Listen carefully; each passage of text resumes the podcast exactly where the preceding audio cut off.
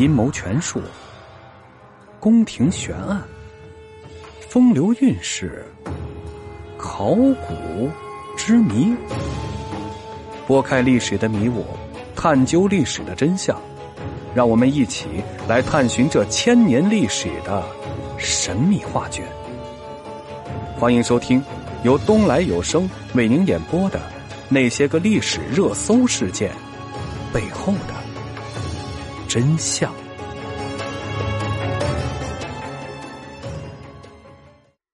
当你认清了生活残酷的真相后啊，还能否对这个世界抱有最大的善意？刘备是真的做到了。他还在平原县当县令的时候就埋头苦干，为大汉基层建设是添砖加瓦。在他的治理下，平原县不仅摆脱了贫困，仓库里还堆满了粮食，而平原县的人文建设更是一绝呀。刘备不仅允许平民百姓随意参观县令的办公室，还要把他们带到县衙的食堂里陪着吃饭唠嗑。有才能的人总会被人嫉恨。有个叫刘平的人，是平原县抬杠成瘾的人，他就瞧不上刘备这套假仁假义的模样，于是啊，撺掇了一个刺客混到县衙里，想把刘备给杀了。刘备呢，根本就不知道来人是刺客。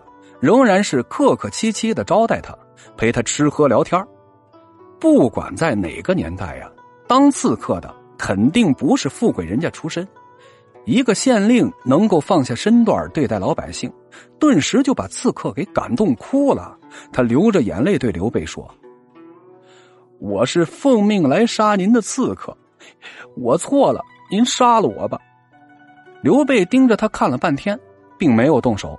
而是好言好语的安慰他，这件事儿啊，错不在你，你走吧。如果你闯荡了江湖多年，留下了无数的传说，还能否对年轻人表现出足够的人格尊重？刘备啊，又做到了。二零八年，在荆州混了八年的刘备，听说有个人叫诸葛亮，大家都夸他是个人才，如果能够得到他的辅佐呀。将来一定能够成就大事业。那年的诸葛亮才二十八岁，而刘备呢已经四十八岁了。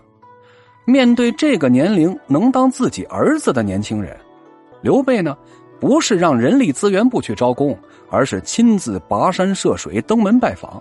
他带着关羽、张飞去了两次，都吃了闭门羹。大家都以为他是在做姿态，想收到千金买马骨的效果。但刘备用第三次拜访告诉了所有人：“我不是做姿态啊，我是真的很欣赏诸葛亮，我希望他能够帮我。”这一次，诸葛亮在家，但是他在睡午觉。刘备、关羽、张飞三位江湖大哥就在门外等着，直到诸葛亮睡醒了，他们才进去。该喝茶喝茶，该说话说话。那天呢，诸葛亮被感动了。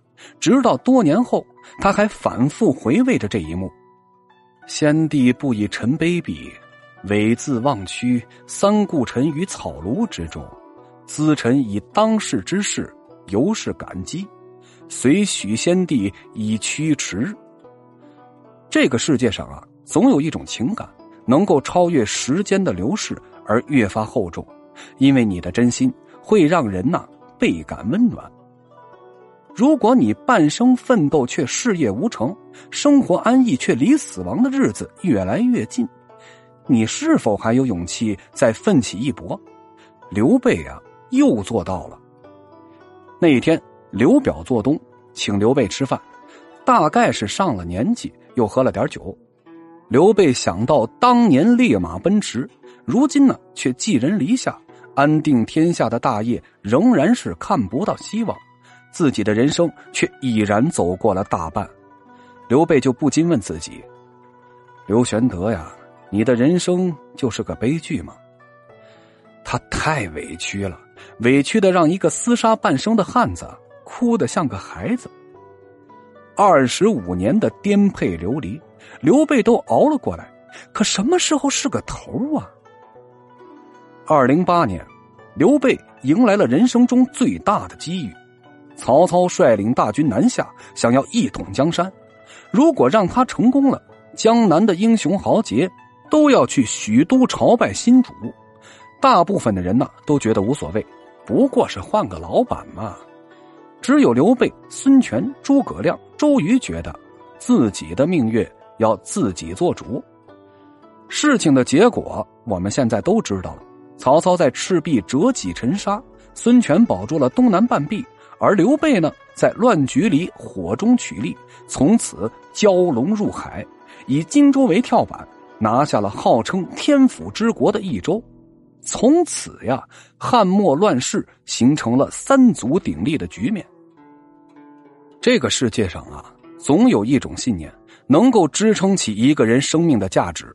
因为你的热血终会爆发出最强大的战斗力。我们印象中经常哭哭啼啼的刘备，丝毫没有男子汉大丈夫的气概，可那何尝不是中年男人面对挫折的发泄呢？